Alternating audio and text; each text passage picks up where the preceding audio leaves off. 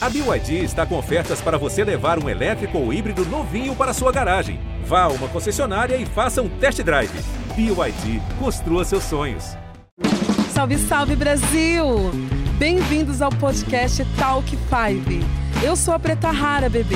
E esse podcast é uma reprodução do bate-papo que acontece ao vivo, todas as segundas-feiras, às 17 horas, no Globoplay.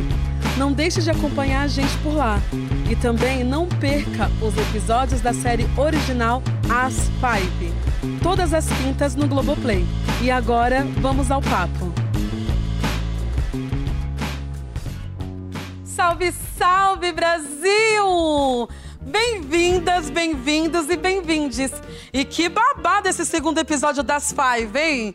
Teve Lee caindo do céu ao chão, da noite pro dia. Teve Ellen dando defeito de tanto estudar. E o que mais? É o que a gente vai ver aqui juntinho, ao vivo no Globoplay. Nós e elas, as Five. Porque está no ar o Talk Five.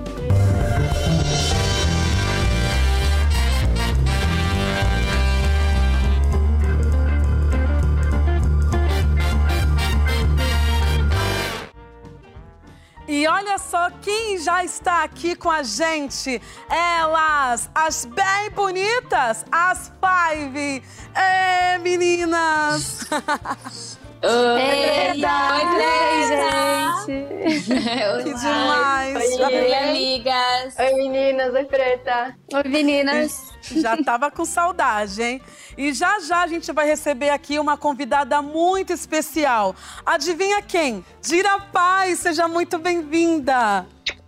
Oi, meninas! Nossa, Oi, parabéns pelo sucesso e pelo programa, enfim, por, por, esse, por essa live que é com essa preta maravilhosa.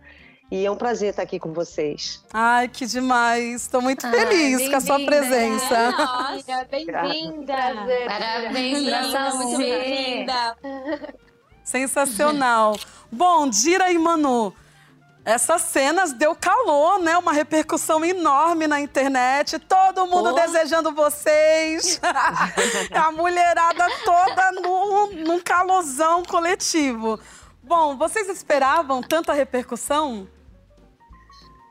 Olha, primeiro queria falar, dar um beijo na Manu, que a gente é, teve ali um encontro realmente muito artístico, no sentido que tudo fluiu de uma maneira muito, muito intensa e muito natural.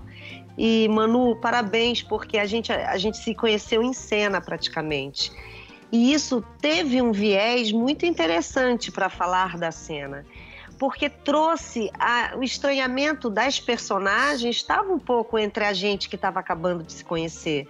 Então isso assim contribuiu, eu acho que para os tempos, para os olhares. De certa maneira a gente ali estava uma também se conhecendo uma outra. Então eu acho que isso imprimiu e imprimiu de uma maneira assim convincente pelo, pelo que a gente viu de repercussão, né, Manu? Sim, nossa, Dira, foi uma foi uma loucura, né? Porque a gente se conheceu ali brevemente e a gente teve a oportunidade de contracenar juntas, assim, né? Numa sequência tão, é, tão maravilhosa, né? E, nossa, eu foi um prazer trabalhar contigo, nossa, um prazer enorme.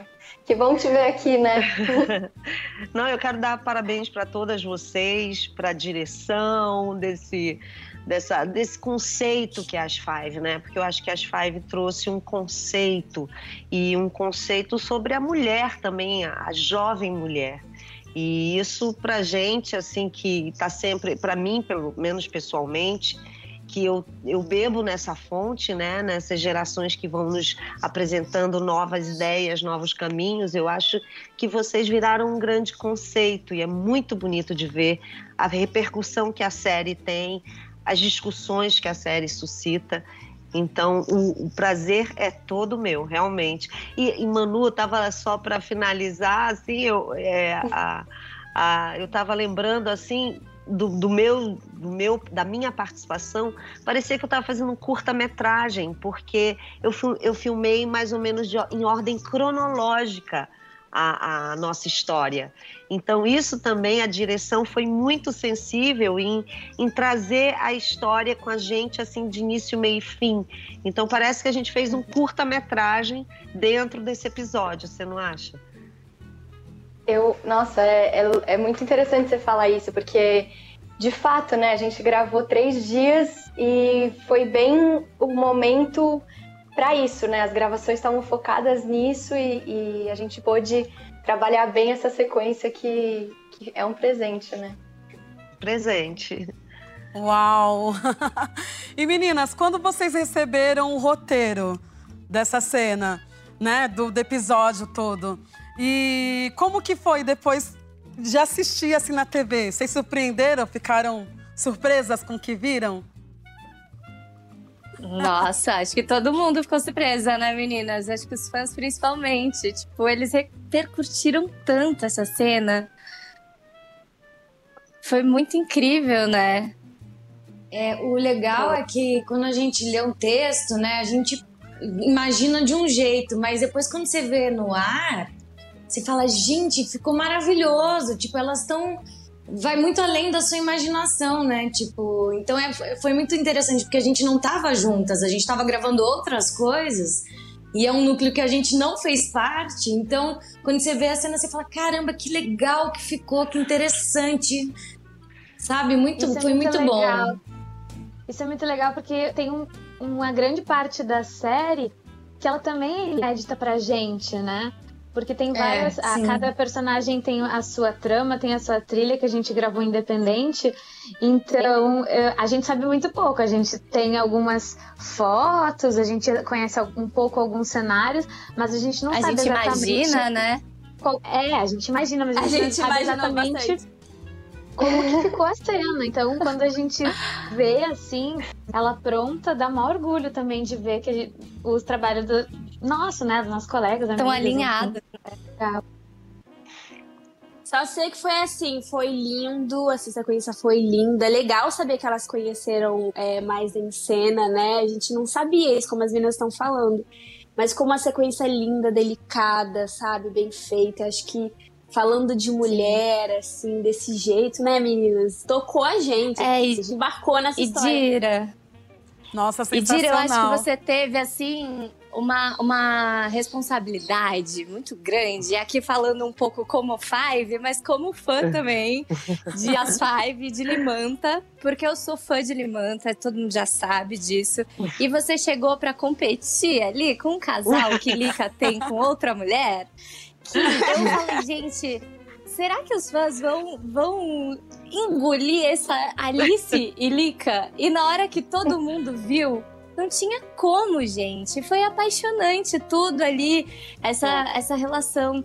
E eu acho que uma coisa muito legal de se falar, assim, eu assistindo um, uma relação entre duas mulheres, poder ver uma relação que é uma relação ali que elas tiveram no momento, não é uma coisa super romântica. E é verdadeiro, sabe? E não é hipersexualizado, porque é tão difícil da gente ver relações entre duas mulheres que não seja hipersexualizado ou que não seja é, super romantizado, porque é só assim que as pessoas aceitam duas mulheres se relacionando, né? Então, ou quando é muito hipersexualizado, ou quando é super romantizado. E não, vocês entregaram uma coisa linda. E mesmo quem é Limanter fanático, tava lá apaixonado por esse casal. Então foi incrível. É legal ver a Lika também desconstruída, né? Porque ela vinha sempre em todos os episódios e desde a malhação ela é sempre a que tá à frente, ela que é conquista. E aí Lee chega ali e desmonta ela, né? Isso é um, é um marco para personagem, né, Manu? Uhum. Muito. É, é Daf, total, assim, é, é um... Lika se apaixona por um mulherão, né? E, e, e, eu acho que é também uma, uma vez que ela se permite... Não sei nem se ela se permite, mas ela não sabe o que fazer ali. É, é bastante informação, né? Então, é muito, foi muito gostoso gravar, porque é uma cena é, de insegurança pura, né? O que, que você faz com um mulherão desse na sua frente, né? O que, que a Lika faz? É fala pra caramba, se vira no. Se vira, se vira. É uma fragilidade, é bonito ver. Nossa, foi bonita mesmo a cena. Repercutiu. Eu acho assim que é, o que é lindo assim de, de perceber no, no, no que aconteceu com o episódio é porque a Lika também ela tem muitas camadas e ali era uma mulher, né, que decidiu investir naquela naquela noite, naquela possibilidade também. E, e, mostra quando a quando alguém está diante de um desejo realizado, como é que a pessoa se comporta. E a Lika, ela é. racionaliza os momentos de, de, de, sentimento, né? Assim, ali, ela tentou racionalizar e ela foi, assim, calada, vamos dizer, pela, pela maturidade da Alice. É um, é um bonito encontro, eu acho que é um bonito exemplo de relações eu acho que ali tocou também, como eu falei, em várias camadas. E é uma cena sensual também, a gente também tem que assumir quando a sensualidade faz parte do cotidiano e, e de uma maneira madura também, porque a, a Alika, né, ela tinha maturidade para estar ali com a Alice. Nossa, ela não foi... foi... enganada ou manipulada, ela estava afim de estar ali vivendo aquilo. É. Né? Várias amigas minhas falaram: como assim você não contou que a Dira Paz vai estar no tal, no, nas Five? Querendo pegar ela, que loucura! Eu ouvi isso também. Eu ouvi isso também. Olha, foi um burburinho essa Todo cena. Mas é isso, pois gente. Então, a... gente. Obrigada aí pelo carinho. Agora que eu passo o meu WhatsApp pra Dira, a produção é isso? Olha Obrigada, produção. Recebi. Recebi aqui, produção. Obrigada. é isso, Brasil. Bom, aqui no nosso Talk 5, a gente vai conversar bastante sobre a geração Z, a geração que nasceu junto com a explosão da internet a partir da segunda metade dos anos 90. De acordo com pesquisas, esta geração, além de ser muito conectada, encara a sexualidade com mais liberdade, sem se prender a questões de gênero, por exemplo. E aí, era isso que eu queria saber sobre essas diferenças de gerações, né, Dira? É, o que, que você vê de diferente da sua geração para essa geração agora? A sua geração era mais liberal ou era mais reprimida? Eu vejo que a gente tem ciclos, né? A, a, a, sociedade, como tudo, é, como todo, as civilizações, a gente percebe um movimento de uma liberdade é, artística, onde as pessoas estavam é, caminhando para um mundo de liberdade intelectual também. E aí, aqui no Brasil, a gente tem esse ciclo. Eu nasço no meio dos anos ali como adolescente, no mais do meio para o final dos anos 80, onde a gente tinha acabado de sair da ditadura. Então, e aí nos anos 90 a gente se organizando, se reorganizando como nação. E aí a gente vê que os ciclos eles eles nos colocam à prova de novo, como se a gente precisasse sempre estar reafirmando valores, né? Então, a geração recente, vamos dizer, essa geração que vem dos anos 90 e, e, e que está agora aqui, eu acho que a gente já faz um comparativo entre outra, porque já tem outra geração acima dessa. Mas o que, que eu acho que ela tem? É um pé em dois séculos. Você tem um pé num século e um pé no outro século, então você provou de um outro século. Isso, para mim, é, é, garante ainda referências dessa transição que a minha geração não fez completamente, que é fazer uma transição geral para o século XXI. A gente ainda tem formações que estão assim na base da nossa do nosso hardware, né, na base das nossas sensações, que são muito, muito ligadas para o mundo não tecnológico. Então eu vejo que agora a gente é, tem uma geração exclusiva desse novo século e exclusiva desse novo pensar. E eu acho que a geração de 90 ainda divide um pouco essas referências. É isso. E você transita em todas as gerações, né, querida? É isso. E Ana? Preta, Preta, é um, é um privilégio isso, poder você, na verdade, falou uma coisa que eu, eu me orgulho muito, porque nós que nós somos comunicadores, né? Atores são comunicadores e você ter uma, um convite como esse que faz com que você, em um, em um episódio, você se reconecte com uma geração inteira, como você falou. É um prazer, é um privilégio. Eu tenho muito a agradecer a toda essa equipe das Five. Assim, é um, é, foi um presente, foi um boom de mensagens carinhosas, é, é, mensagens muito é, para elevar a autoestima de uma mulher. Obrigada.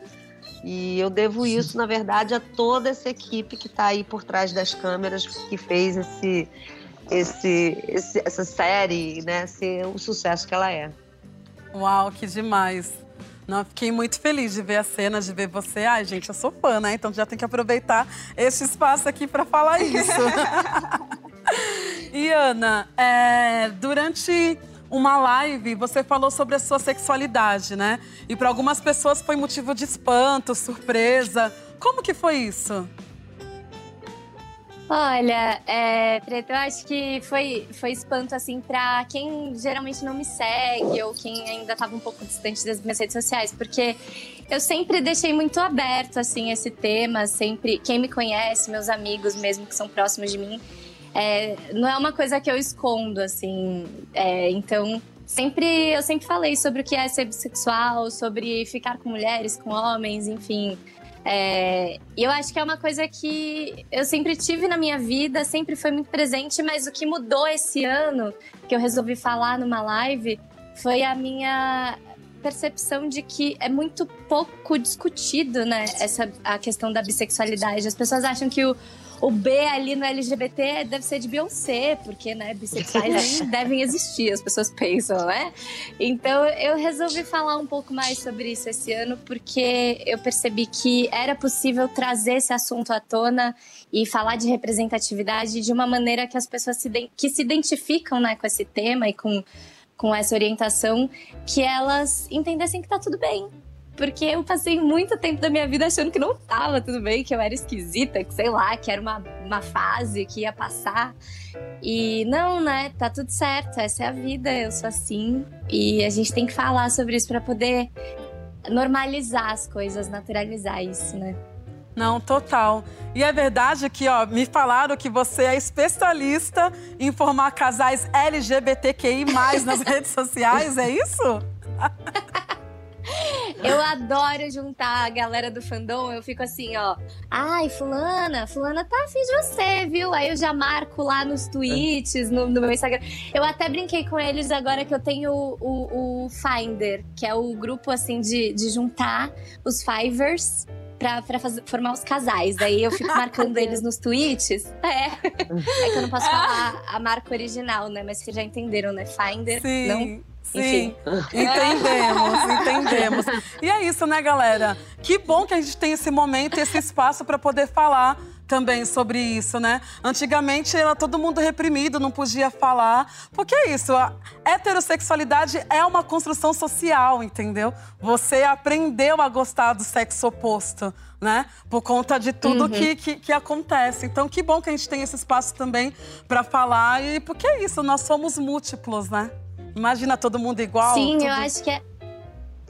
É, eu acho que é isso que você disse, né? A gente cresceu muito tempo com essa heteronormatividade compulsória, achando que ser heterossexual era o normal, é o, o, correto, e a gente tem que seguir nisso, né? E dizem muito sobre a geração Z, que é uma geração que não aceita muito rótulo, né? Que não quer é, muita denominação. E eu acho que a gente tem um pouco disso, mas a gente também tem muito sobre. A geração Z tem muito essa relação com causas sociais. Então a gente se rotula quando a gente vê que é necessário se posicionar diante de alguma questão, né? Então, se hoje eu me rotulo como bissexual, é porque eu tô querendo falar, gente, nós existimos, a gente precisa normalizar essa existência. Então, eu acho que é um pouco nisso, assim, que essa nossa geração se identifica também, né? Exatamente, é isso. Bom, e não foi só a Lika que penou neste segundo episódio das Five. Outra que foi pro chão, mas por razões bem diferentes, foi a Ellen. Você não tá precisando de uma pausa, não? Eu vou sair com a Keila. A gente vai pra um bazar, não quer ir? Vai dar, não. Se precisar de alguma coisa mais forte que esses energéticos aí, tem lá no meu banheiro, tá? Tchau, valeu. Send it to me by 10 p.m.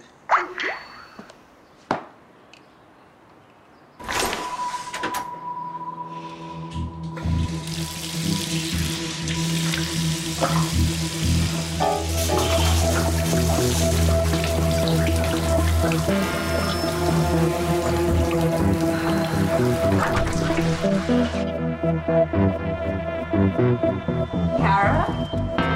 O que você está fazendo? Tá fazendo? Quando dois átomos de hidrogênio se encontram. encontram.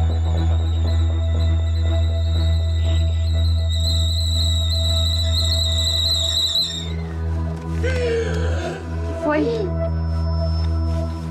Eu posso ligar para emergência, mas eles podem demorar. Você não consegue levantar? Nossa, que pressão, né? Ai, mais uma cena que eu me vejo também. O quanto que nós somos cobrados, né? De não poder errar, não pode errar. É... Enfim, são diversas cobranças, né? Nani, você se identifica em parte com a, com a Ellen? Essa questão de ter que de ser CDF, não poder errar, de, de ser mais cobrada? Preta, eu acho que talvez você tenha uma vivência próxima da minha, talvez não, quase que com certeza, né? Como a gente não vai ser nerd se no país que a gente vive a educação é, é, o nosso caminho, né? Acho que a educação é o único caminho. A gente tem que desmistificar essa questão do nerd, de que isso é uma coisa ruim. Eu sou super nerd, assumidíssima, sempre fui bolsista igual a Ellen, venho de uma família matriarcal também.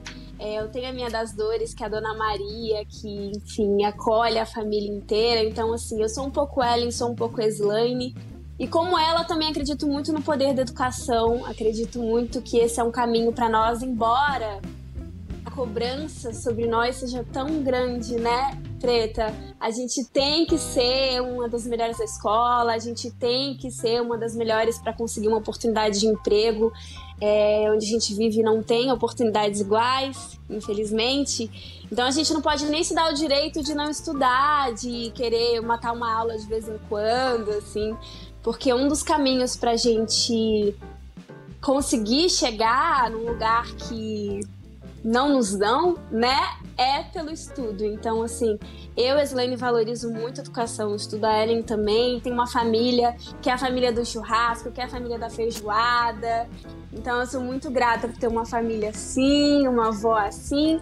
E eu só daria um conselho para minha menina Ellen, que é o seguinte: mesmo passando por várias situações que a gente já conhece, eu queria dizer para ela tentar relaxar um pouco, às vezes, no intervalo. Por mais que a gente não tenha um dia de respiro, a gente viu essa semana tantos acontecimentos, né, no Dia da Consciência Negra, que tocaram a gente, que doeram o nosso coração. Mas a gente tem que ficar bem, porque se querem que a gente sucumba, a gente não vai. A gente vai estar tá aqui prontas e firmes para lutar. É isso, sempre, né? Muito bom, amiga. Falou Vivas e vivendo. Linda. É isso. Né, Bom, Preta? Me conta de você. Desculpa, não sei nem se eu posso perguntar, mas eu queria muito saber é, se você se identifica com a Ellen, se você também passa por esse tipo de pressão. Sim, passo. A vida inteira, né? Você tem que ser a melhor em tudo. E mesmo sendo a melhor em tudo, ainda você não tem garantia de que você vai chegar, que você vai ocupar este lugar, né? Então, é, as nossas vivências são muito próximas. É claro que as mulheres e os homens pretos são indivíduos, né? Indivíduos diferentes, porém, a nossa vivência é muito próxima por conta de todas essas questões Sim. que a gente já sabe. Então, as, essa cobrança, ela mulheres... vive rodeando. Sendo mulheres, a gente também lida com isso, né? Olha para vocês verem, nós somos aqui sete mulheres num programa ao vivo que maravilha, falando né? sobre né? isso. Mulheres. É uma revolução. Sim. Total. Sim. Sim. É isso. Que Bom, que coisa linda. Gira, você começou muito cedo também, trabalhando, dando um duro danado, né? Como atriz. Eu queria saber se você também sofre essas pressões como a gente acabou de ver nessa cena da Ellen, essa pressão de ser a melhor em tudo. Como que foi isso na sua vida? Olha, eu assim fico assim enternecida de ouvir como como é importante a gente ter representatividade, o valor da representatividade.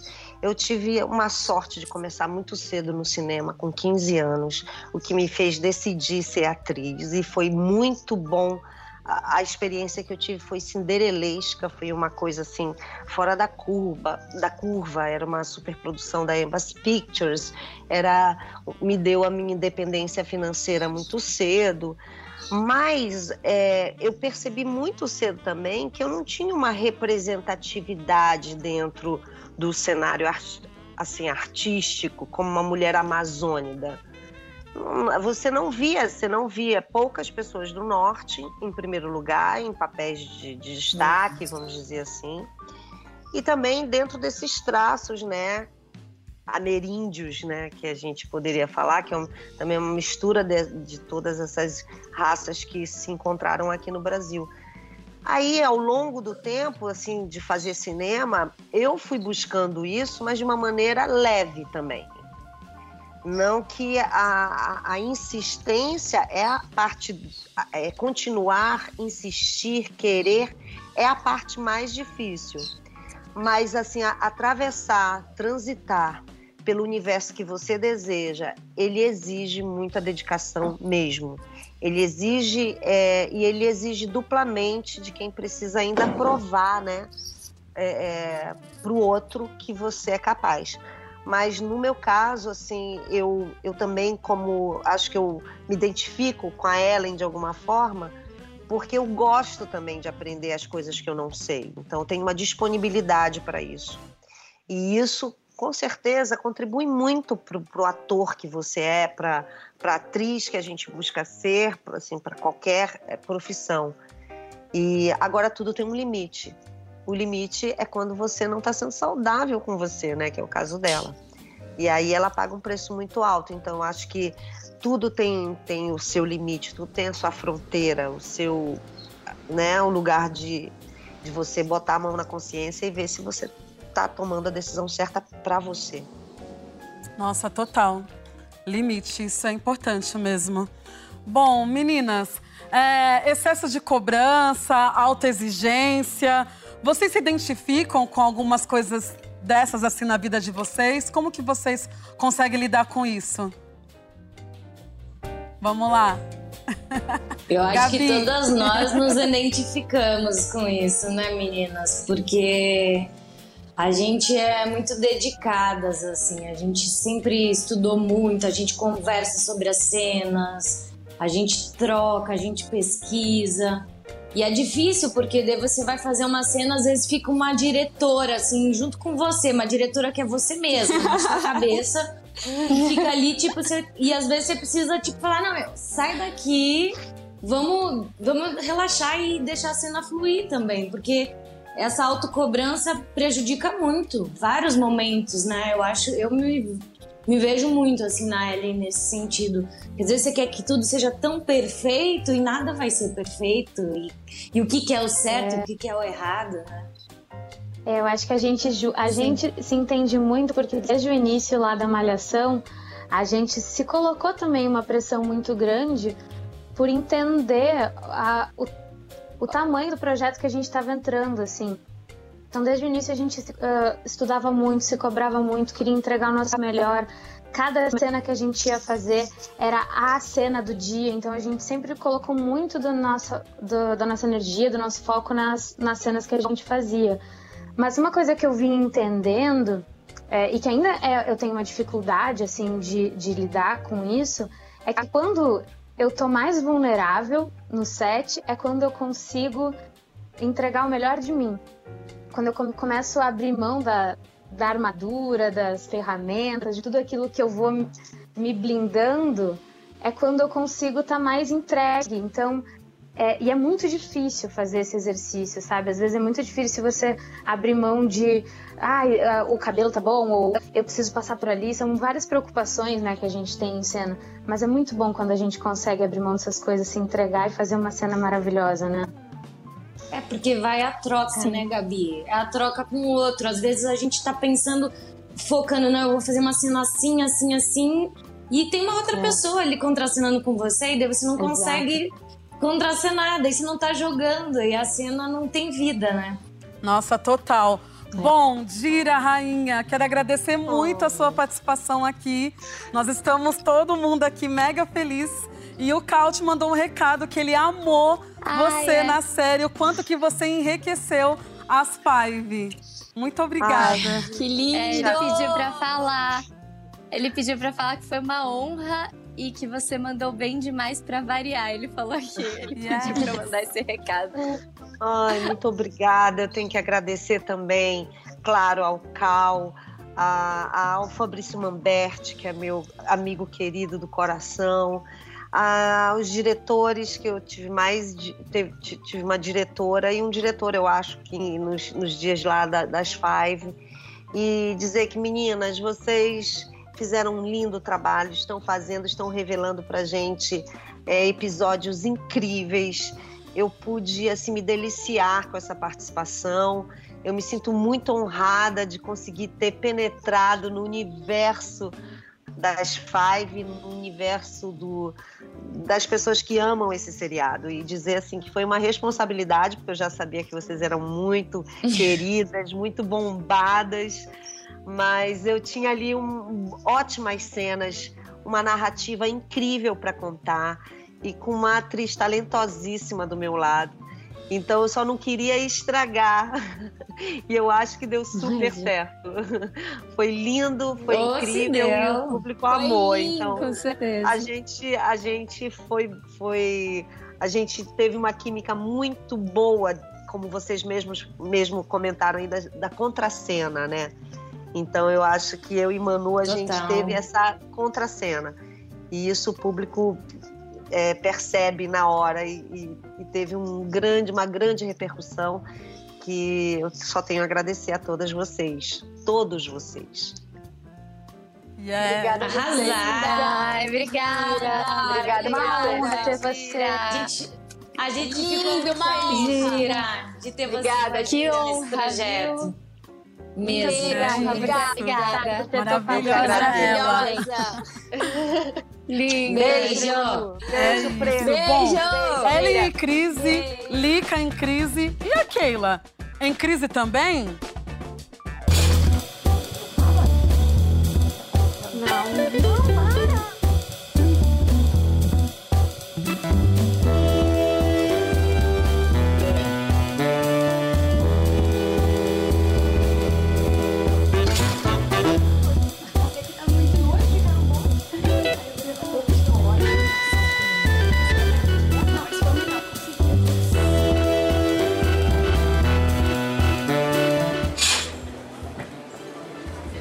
Essa gola não dá pra mim, tô parecendo um balão. Vai. É.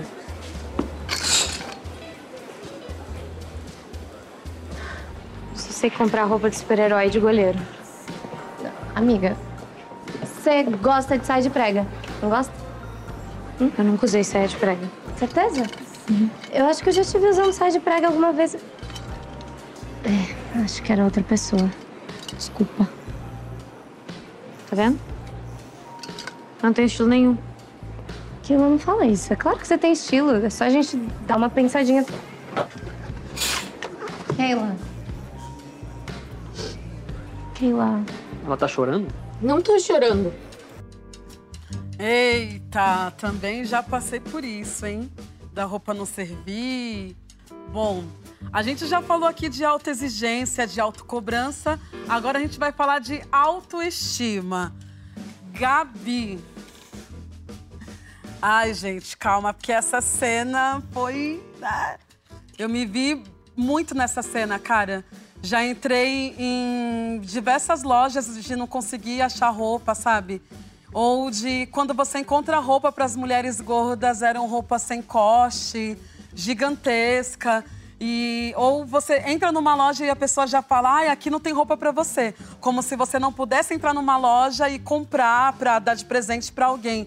Que bom que hoje em dia, pelo menos, está avançando, assim, né? Tem, existem diversas marcas plus size, com um corte específico para o nosso corpo. E aí foi mais uma cena ali que eu fiquei assim, nossa, eu sei muito bem o que é isso também. Bom, é, assim como a Keila, Gabi, você já teve algumas crises com relação à sua própria imagem? Já, já tive, sim. É, acho que é uma coisa comum, né? Infelizmente. Uh, da... Olha o Caetano aí, tô ouvindo Caetano. Satisfação especial, sempre. Eu aqui. Mas enfim, é, eu acho que, que sim. É, eu achei legal que eu tive um retorno muito legal dessa cena de várias pessoas falando que se identificaram, mas por motivos diferentes, né? Porque a, o que a Keila tá passando ali é uma crise da autoimagem dela, mas que tá, tá muito conectada com esse momento em que ela se dá conta de, dessa perda total da autoestima dela, que ela, uh, que ela teve, tava com outras prioridades. Acho que a Keila, naquele momento, tipo assim, primeira coisa que ela se importava era o tunico, segunda coisa, o tunico, terceiro, talvez o tunico, em quarta ela ia ver outras coisas, né? Que era, sei lá, emprego, pagar as contas. E ela foi ficando para trás, então nesse momento acho que ela se dá conta desse lugar que ela tá. E essa. Eu, eu acho que ela não é nem sobre. Em relação a Keila, não é nem sobre ela caber ou não nas roupas, mas é sobre ela caber dentro dela, sabe? E, e eu achei muito legal que tiveram várias pessoas que se identificaram também por outros motivos. Você por isso, uh, outras mulheres também por conta da maternidade solo. Mas, cara, eu acho que a autoestima é uma construção diária, né? E a gente tem que. Não, e não existe assim um processo em que um dia a gente vai chegar, ah, eu cheguei na minha plenitude da minha autoestima, me sinto muito linda, maravilhosa, sou perfeita. Todos os dias a gente tem que se reafirmar e eu acho que isso você faz de uma maneira tão bonita, Preta. Você é inspiradora para mim nesse sentido, sabe? Você todo dia reforça o quão lindo você é, o, espaço que você ocupa, sabe? Seu corpo é político e é muito lindo ver você fazendo isso, mas inegável que a gente vai ter dias de baixa autoestima, que a gente não vai se sentir bem, mas é bom ter exemplos como você pra gente ver que a gente tá todo mundo junto nessa, a gente tem que se apoiar, a gente tem que lembrar a gente, os nossos amigos, nossas mães, nossas irmãs, que nós somos lindas. E é isso. Sim, e é uma Ai, construção diária, né? E é uma construção diária mesmo, não é todo dia que a gente acorda se sentindo maravilhosa e tá tudo bem acordar não se sentindo maravilhosa. Tá tudo é, bem tá acordar tudo bem. triste também é. um dia, entendeu? É, é, é, isso, porque a gente fica com essa autocobrança de que ai, tem que estar tá maravilhosa, né? As pessoas que me seguem nas redes sociais, elas sabem. Quando eu tô no veneno, elas vão ficar sabendo. Quando eu tô triste, entendeu? Quando eu tô revoltada, que eu tenho que limpar a casa. Somos humanos, isso, né? Isso, isso é maravilhoso, isso. porque não é todo mundo que expõe uh, verdadeiramente os seus sentimentos, assim, quando tá bem, quando tá mal. E normalmente a internet é um lugar onde a gente vê a maioria das coisas bonitas, lindas, alegres, né? Então a cobrança também da gente estar bem, estar feliz, alegre, satisfeita com o nosso corpo e com a nossa imagem, com tudo isso, acaba potencializando. Quando você tá mal, ou não se sentindo muito bem, pô, eu tenho que estar tá bem, porque eu, né? Autoestima, desconstrução. É uma comparação, coisas. né? Cans cansativa essa comparação, né? Tentar seguir esse padrão estético. Quem inventou isso, gente? Pelo amor de Deus, me fala. Porque, olha, né? É, a, gente faz desinventar, né? A gente é, entra então, nas redes sociais, né? E aí é, parece que tá todo mundo feliz, tá todo mundo bem, tá todo mundo lidando super bem com tudo e na verdade não, né? Tá, Exatamente. É uma, é uma, como você ansioso. mostra, né, o seu Sim. dia, como você escolhe mostrar, né, o seu Sim. como e você Daphne? é. Né? Sim. Sabe? E Daphne, Desculpa. como que você lida com a sua própria imagem? Já sofreu bullying na época da escola? Eu não, eu não sofria bullying porque eu era artista, então eu sempre. Eu era meio café com leite, eu acho, sabe? Era artista, ela. Eu fazia teatro, eu sempre estava envolvida, então eu, eu transitava por todas as turmas, eu, eu me dava muito bem com todo mundo, não tinha. Não tinha muitas brigas, assim, não lembro, assim, de ter sofrido isso ainda bem. Mas eu acho que é uma, é, a gente sempre passa nessa, ainda mais nessa fase de adolescência, na entrada da vida adulta, por esses momentos de você estar tá se descobrindo quem você é, o que, que você quer ser, como você se coloca. Ainda mais na adolescência, a gente quer estar tá no meio das pessoas, a gente quer estar tá nos grupos, então a gente fica, nossa, como é que eu sou? Como é que eu, eu interajo, né? Então acho que a gente sempre vai se perguntar sobre isso, né? Em algum momento a gente já quis ser aceito em algum grupo e de repente não foi. Hoje eu vejo com o Caetano ele pequenininho, eu vejo as outras crianças, a malícia e a malícia que ele não tem, eu já fico pensando o que, que ele vai sofrer lá na frente. O que, que, pode acontecer? De repente tinha um menininho jogando água nele, ele quietinho, assim. Eu falei, não, Caetano, não deixa. Mas é a vida. A gente, a gente vai aprendendo com essas coisas, né? Não tem muito. Não tem muito regra. Tem dia que você vai estar tá mal e tem dia que você vai sofrer por não ter sido aceito em algum lugar ou em algum grupo ou por alguma coisa que você falou. E às vezes a gente se cobra muito para ser aceito e para estar tá bem e para falar as coisas direito, né? Ainda mais com a internet, ainda mais com, a, com esse alcance, ainda mais a gente que tem esse alcance grande do que a gente diz, chegar nas pessoas, né? Então a gente também fica bem preocupadas, assim, Sim. da imagem que a gente vai passar, né?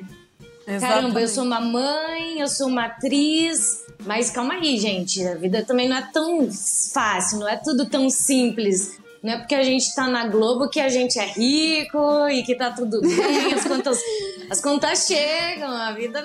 Tem dias que eu passo a noite inteira acordada e no outro dia eu tenho que estar tá bem, que a gente tem que gravar.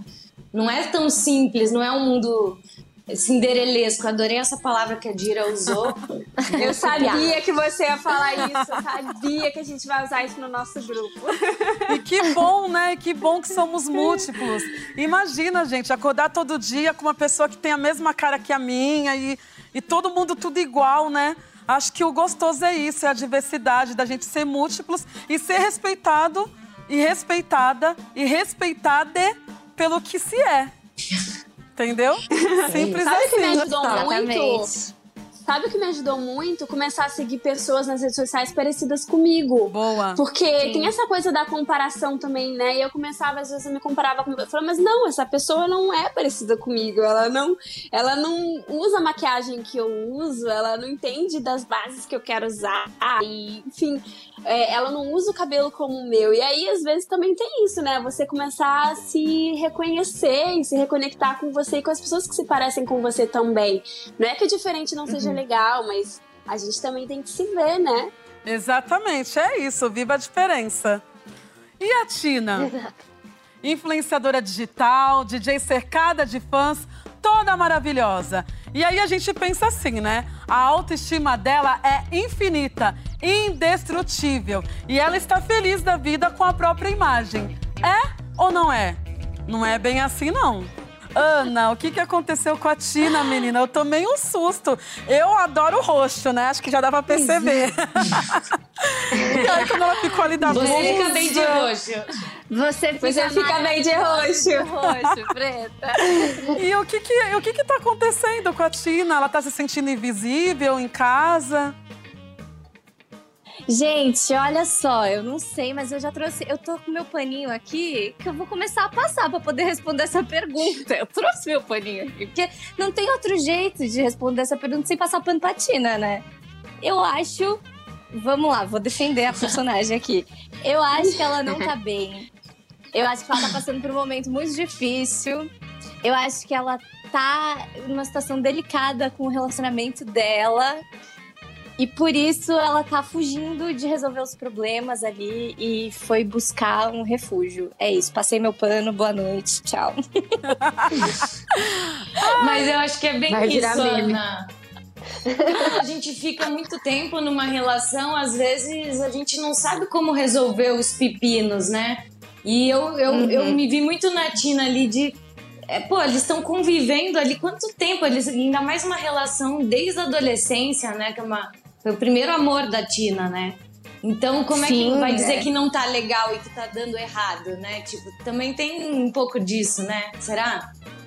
Exatamente. É, e eu acho que uma coisa que eu vi ali é, na, na relação da Ellen com a Tina, o quanto as expectativas das, as expectativas das outras pessoas sobre o relacionamento deles também pesa, né? Tipo, a Ellen tá super preocupada com o casamento dos dois e ela meio que preocupada com o próprio casamento, porque tá vendo o, a referência de casamento dela ali ruir na frente dela. Então, quanto a Tina também tá se pressionando ali em relação à amiga e, e é isso, gente. Eu acho que ela não tá dando conta ali, mas ela não tá conseguindo resolver, por isso que ela tá fugindo. Eu entendo, eu entendo. Meu pano aqui. Tá. Passa o seu pano aí, então. Bom, a exposição nas redes sociais aumenta e muito a pressão sobre a gente. E as mulheres costumam ser, ou melhor, são bem mais cobradas e criticadas do que os homens. Como lidar com tanta críticas e cobranças? Manu, eu tô sabendo, né, que você não é a mais conectada aí nas redes e tudo mais. e que as meninas Gente, me contaram melhor. uma história, né, de você ficar na caverna. Como assim? O que, que é isso? Aninha, Aninha, faça as honras. Bom, eu vou explicar. É porque na época da avaliação, a Lika construiu uma caverna, que era a Caverna dos Sonhos. E aí, como a Manu é uma pessoa super conectada, todo mundo do fandom fala que a Manu mora na caverna da Lika, que era a caverna dos sonhos, e lá não tem internet direito. Porque, gente, imagina, pegar a internet numa caverna, não pega direito, né? Então é por isso. É, é isso, gente. Pra quem não sabe, pra quem chegou no fandom agora, que assistiu as Five e virou fã agora, saibam que a Manu não entra muito na internet porque ela mora numa caverna. Exatamente. Eles são muito maravilhosos, assim. Eu me, surpreendo, eu me surpreendo muito com a criatividade deles, Preta. É muito, é muito maravilhoso. Sim. E como e você se sente protegida dentro dessa caverna? é, ah, eu acho que assim, eu não, eu não uso muito as redes sociais, mas eu eu tô inserida nessa sociedade maluca, né? Então, é, eu sinto assim quando eu eu entro, por exemplo, no Instagram ou em alguma rede social, eu é muito louco assim, é, de quebra minha autoestima já começa a descer assim, eu já começo a questionar algumas coisas que normalmente eu não questiono, no sentido da, da minha é, na nossa potência, sabe? A gente começa a se comparar. É, eu acho isso tão é tão complexo, né? Então eu, eu entendo que eu tenho essa tendência de abrir uma rede social e ficar me comparando e ficar me duvidando. E aí eu, eu escolho não, não, não passar por isso, sabe, Preta? Pelo menos nesse pequeno. É, nesse pequeno momento, assim, nesse pequeno lugar que é a rede social é, é uma escolha. Acho que a vida é feita Sim. de escolhas, né? Sim. Que bom que você se protege dessa forma, né? É isso, a vida é feita de escolhas. Porque existem pessoas que acham que a internet é terra sem lei, né? Que elas podem ir lá uhum. escrever, falar o que elas querem falar, dar opinião na hora que ninguém chamou para dar opinião, né? Sei lá, às vezes quando eu posto foto de biquíni, porque eu quero postar foto de biquíni, as pessoas vêm, comentam e falam: Nossa, mas pra que isso? Né? Pra, é, você é tão inteligente, tá sendo vulgar. Aí eu, querida, eu sou inteligente e mostro Ai, meu corpo gente. também. Uma coisa não anula a outra. Né? É isso. Total. Exatamente. Exatamente. Mas é isso, bora Bem lá. bonita. Né? é isso, Brasil. E agora vamos ver como está a nossa Benê depois da separação, nesta nova fase da vida. Casa nova, amigo novo e novas emoções. Bom, a gente viu a Benê saindo do não me toca e indo para o se apoia em mim. O espectro do autismo tem diferentes níveis e camadas. Daphne, como que você encontrou o nível da Benê? Ah, Preta, na verdade veio muito assim do texto que o, que o Cal trazia a cada cena desde a Malhação. E o Paulo Silvestrini, que era o nosso diretor na época, ele também ele tinha muito esse cuidado para a gente não deixar exagerado logo de cara, sabe? Ou de entregar logo de cara. Porque eles queriam que quanto mais pessoas se identificassem com a Benê, sendo do espectro autista ou não, seria melhor até para novela, porque se, se você fala assim, olha, eu sou autista, tem muita gente que vira e fala, ah, então eu não me identifico com isso porque eu não sou e não tem nada a ver comigo. E como a Benela foi mostrando aos poucos, a gente foi entendendo melhor qual era o tipo do autismo dela, eu acho que fez com que muito mais pessoas se identificassem e até pensassem, caramba, será que eu também tenho um grau de autismo? Porque eu faço isso igual a Benê, ou eu me sinto igual a Benê. Eu também não sei lidar com certos sentimentos igual a Benê. Então eu acho que a gente foi trazendo muito aos pouquinhos, assim, desde a malhação, pra, pra gente mesmo entender quem que era essa personagem, como que, qual caminho que ela ia seguir, sabe? Então foi muito aos poucos. Eu conversei com muitos adolescentes que eram do espectro autista e cada um era muito diferente um do outro, não, não tem uma regra. Então eu falei, caramba, como é que eu vou conseguir fazer a Benê, sendo que cada, cada adolescente desses que eu via era, muito diferente um do outro. Tinha gente que não gostava de abraçar, tinha gente que adorava abraçar, tinha gente que era mais tímido, tinha outros que falavam pra caramba, eh, se embolavam até de tanto querer falar e mostrar alguma coisa ou falar sobre o que eles gostavam. Então, eu acho que a Benela trouxe, ela veio dessa transição da novela, de que ela não gostava de toque, que ela, ela era muito sozinha. E, e agora nas Five ela já entende que tem momentos que ela precisa. Tipo, a Ellen precisava era de um abraço ali. Então ela entendeu que não era chamar a emergência e que o que ela precisava era dar esse abraço na amiga, mesmo que aquilo fosse difícil para ela. Mas no primeiro capítulo, quando todo mundo abraça a Tina, uma coisa meio meio forçando a barra, porque elas estavam se reencontrando, você vê que a Belê não vai abraçar porque é uma coisa que todo mundo tá fazendo. Ela vai abraçar porque ela sente que a outra pessoa precisa e, e quer aquilo e, e, a maneira que ela precisa se conectar. Tem um pouco disso, sabe? Sim. Eu acho que essa transição da, da adolescência para a fase adulta da Bené, ela já entende muito mais Opa, travou? Voltei. Ela já entende muito mais sobre como que é você se socializar com, o outro, né? Não, total.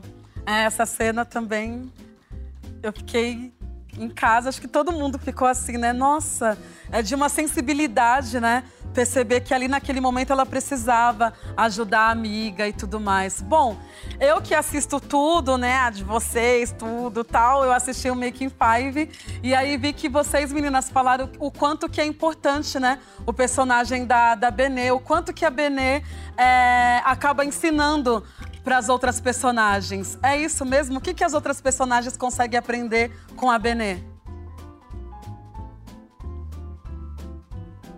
Acho que, ah, a, acho que a Benela é muito a liga. todo mundo junto. Fala, Pode ir, amiga. Vai, Gabi. Então, a gente sempre fala que a Benela é a liga das Five, né? É, apesar de ter sido o Tunico quem juntou elas, eu acho que quem uma das que mais se esforça para manter essa relação é a Benê.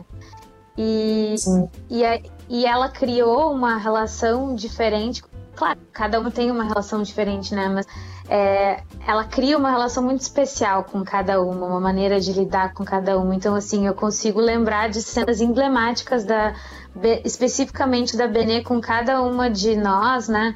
É, que fortalece essa amizade, que mostra como ela está sempre uh, propondo é, que, que, essa amizade se mantenha, assim.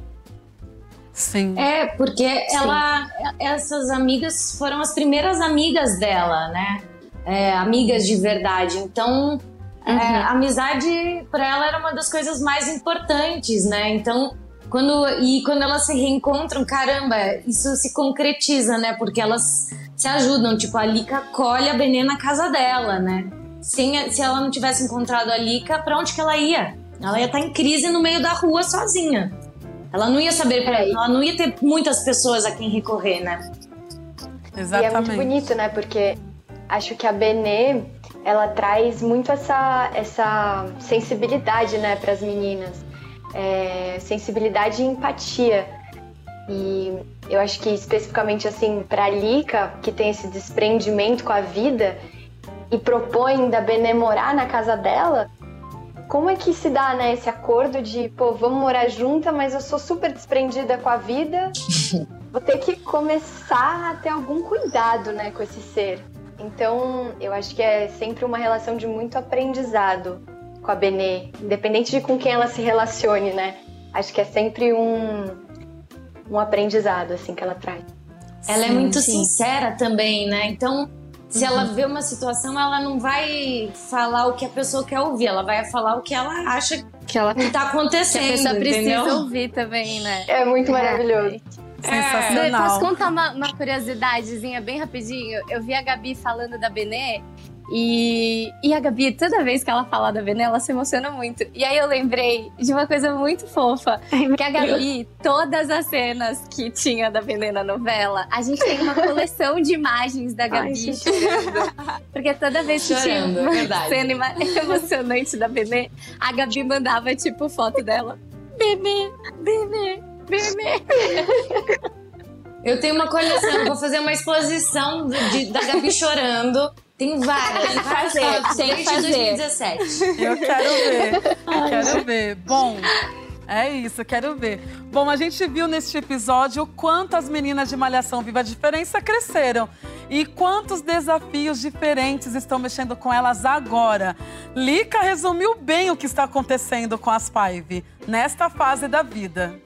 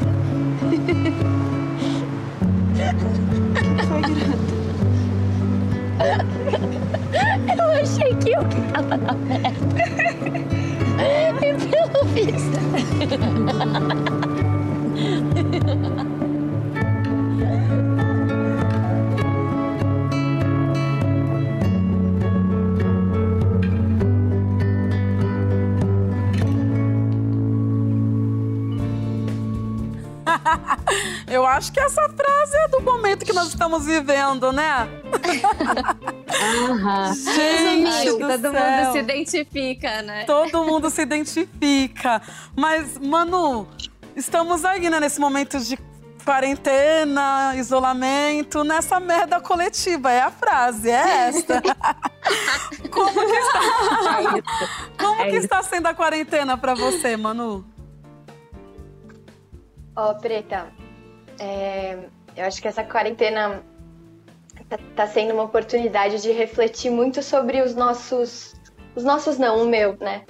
É, sobre o meu privilégio. Acho que é isso que tem passado bastante assim pela, pela minha cabeça. Acho que tá sendo um, tá vindo para deflagrar muita coisa, né? Essa quarentena e, e para mim especificamente está sendo uma oportunidade de refletir sobre os meus privilégios, né? Porque a gente, eu, eu sei que eu nessa quarentena tô podendo ficar em casa, né?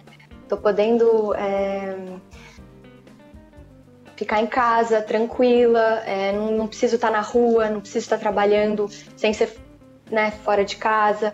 Então tá sendo um momento de reflexão sobre sobre esses privilégios, né? E, e, e de empatia pelos outros também. Acho que tá sendo um momento bem importante assim para para essas reflexões. Sim. Ótimo, Manu, isso mesmo. É um privilégio, né? Quem está podendo ficar em casa, porque a realidade brasileira não é esta, né? Várias pessoas tendo que ir trabalhar e aí conviver com medo, né? Do vírus, que é o um medo invisível, mas que está aí. Então, realmente, a gente tem o privilégio de poder. Desemprego. Ficar em, ficar em casa. É. Sim. Muita gente é. perdeu o emprego, né? Muita gente foi demitido, né? Então, você fala como é que você consegue manter, né, as pessoas que estão com você, é, a vida, mas pensando no outro também, Exato. né? Porque se você deixa de comprar da, da pessoa que vende o, o arroz, o, o, a fruta orgânica ali da vendinha, acaba que aquela pessoa não vai sobreviver mais. Ela não, ninguém vai mais comprar, você vai comprar das marcas grandes, você começa a repensar todo o seu consumo e, e como que você vai lidar com, com esse momento, com o seu dinheiro, enfim. Exatamente. É. E Daphne, como que você está lidando com isso, né? É, você tem um filhinho lindo de dois anos, tá rolando muitos trabalhos, muitas descobertas. Como que está sendo esse momento para você? Olha, eu já passei por uma montanha russa, na verdade. Assim, desde março começaram a nascer os dentes do Caetano, a maioria dos dentes. Então foram noites em claro, crises, cólicas e, e a gente 24 horas com ele sem saber mais o que criar de entretenimento para ele tá, tá bem e se desenvolver, mesmo só estando com, comigo e com o Gustavo. Depois teve outro momento que eu já não tinha mais ideia de nada, já tava depressão total, tipo, não sei mais o que eu faço. Tenho que criar alguma coisa, mas não, tem, não tinha energia para criar as coisas, sabe? E agora eu acho que eu já tô no momento assim de. Agora que a gente tá voltando com a série, tem o Talk Five, o trabalho já tá voltando um pouco mais, mesmo a gente estando em casa parece que isso já movimenta um pouco a, sua criatividade, o seu humor, então você se sente mais produtivo, né? Eu acho que a, dificuldade é a gente se sentir é, impotente, de ser, que a gente não pode fazer, o que, não tem o que a gente fazer, né? Isso era, era ruim. Falava, como é que eu vou ajudar as pessoas? O que, que eu posso fazer? E, e, é, e isso era uma dúvida muito grande. E, mas é muito difícil porque a gente não tem previsão saber quando vai acabar, quando que vai sair essa vacina, quando que a gente vai poder estar junto, gravando esse programa ao vivo e fazendo as coisas que a gente gosta, podendo abraçar os nossos amigos, o Caetano convivendo com outras crianças. Exato. Que é uma coisa que eu acho que é muito importante, que eu sinto muita falta. Então agora, como é que a gente consegue ter um, um pequeno convívio com outras crianças, com pais que a gente sabe que estão se cuidando? Então a gente está tentando achar esses respiros agora. E tem sido bom, tem sido um respiro até pra gente, assim. Total. Mas é complicado. É, né? Imagino. E Nani, que história é essa, querida? Você foi morar sozinha pela primeira vez agora, nessa época da quarentena. Todo mundo querendo companhia, a bonita quis ficar sozinha, é isso? Como que tá sendo? Gente, mulher independente, não é mesmo? Século XXI, aquelas, brincadeira. ah, eu já queria faz um tempo, eu já tinha me planejado, a gente tem que planejar na vida. Eu vejo mais como uma realização de um sonho e uma forma de me cuidar, sabendo que eu tô sendo privilegiada nesse momento, não tive tantos privilégios na vida, então vamos celebrar esse privilégio de estar aqui na minha casa, né? Você mesmo falou um dia desse nas redes sociais que comprou suas plantinhas, eu tenho aqui minhas plantinhas, virei mãe de planta. Então tô nessa viagem de autodescoberta, que é uma maravilha, da cozinha. Já tô louca pra fazer logo um dia de comida com as meninas, né, meninas? Ai, ai, quero. Muito. A Slane, desde, desde, desde o começo da malhação, ela falava: caramba, eu quero morar sozinha, eu quero sair da casa dos meus pais. Então é muito bom que, mesmo dentro dessa pandemia, a gente conseguiu alcançar um, pequenas conquistas, pequenos sonhos que foram muito importantes, né? Eu vi o quanto ela amadureceu, assim, mesmo estando sozinha, né? Nesse momento só mas preenchida com tudo que ela sempre quis, né? Sensacional, é isso. Porque pra gente não é conquista, né? Não é privilégio, são conquistas. É isso, bebê. O corona continua por aí, né? Tudo que a gente precisa fazer é se cuidar. Lavar as mãos, usar álcool em gel e evitar aglomeração. Manter distância segura entre nós. Que nem a gente tá fazendo aqui, né? Nós e as Fives, não é isso, meninas? É isso aí, é, preta. É, isso. É isso. Fica em casa. Não acabou. O coronavírus ainda tá aí. Vamos nos cuidar. É isso. É. Bom, e estes fãs maravilhosos, hein? Super parceiros. Queridos, sempre torcendo e vibrando pelas Five e fazendo aquele barulho nas redes sociais.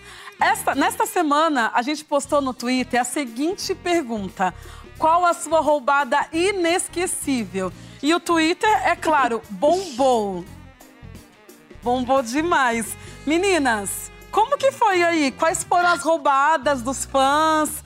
O que, que mais chamou a atenção A que gente- eles escreveram aí? Gente, eu vi um tweet muito bom da Tamis Martins, que ela falou assim: saí à noite com umas amigas, bebi e apareci em casa com dois filhotes de cachorro resgatados das ruas. Ai, eu queria isso, eu queria um doguinho. Eu acho que a Tina faria isso. Imagina a cena. Pior que Ai, gente, você fala, como é que eu vou cuidar deles agora, né? Gente, eu separei um, eu separei um DAF pensando na gente, numa situação que a gente passou, que é da Gabi. Ela escreveu assim: uma vez fui viajar com a minha mãe, porque ela é madrinha de casamento, e esqueci o RG. Conseguimos ir, mas pra voltar precisamos interromper a lua de mel do casal de carona, porque não deixaram viajar sem o documento. Olha isso. Gente, lembra aquele dia? A Isla... Tava eu e a Slane saindo do Rio, vindo pra São Paulo, e era a primeira leitura das Five. A gente já tava no Rio fazendo preparação, né?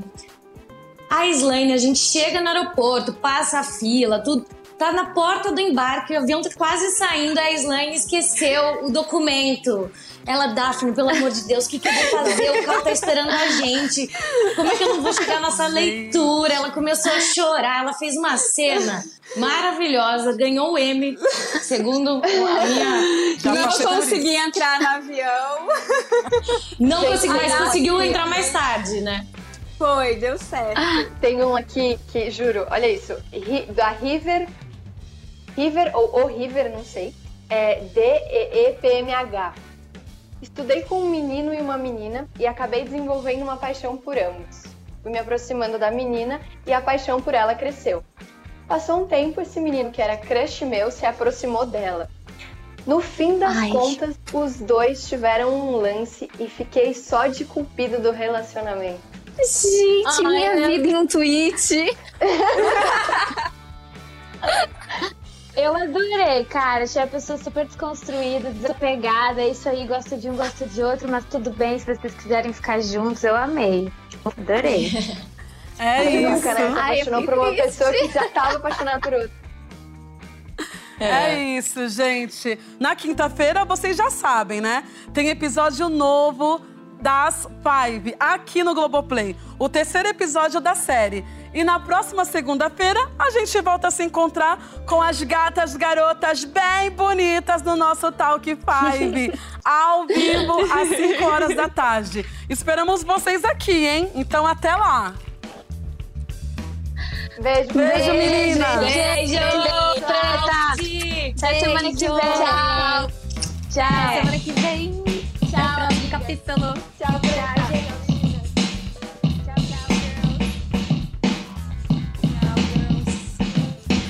Filha de Dandara, sobrevivi por ser guerreira. Estou aqui batalhando no dia a dia, mostrando que lugar de mulher não é só na cozinha. Filha de Dandara, sobrevivi por ser guerreira. Estou aqui batalhando no dia a dia, mostrando que lugar de mulher é fazendo rima. Lugar de mulher é onde ela quiser. Beijo, meninas! Tchau, Brasil! Obrigada!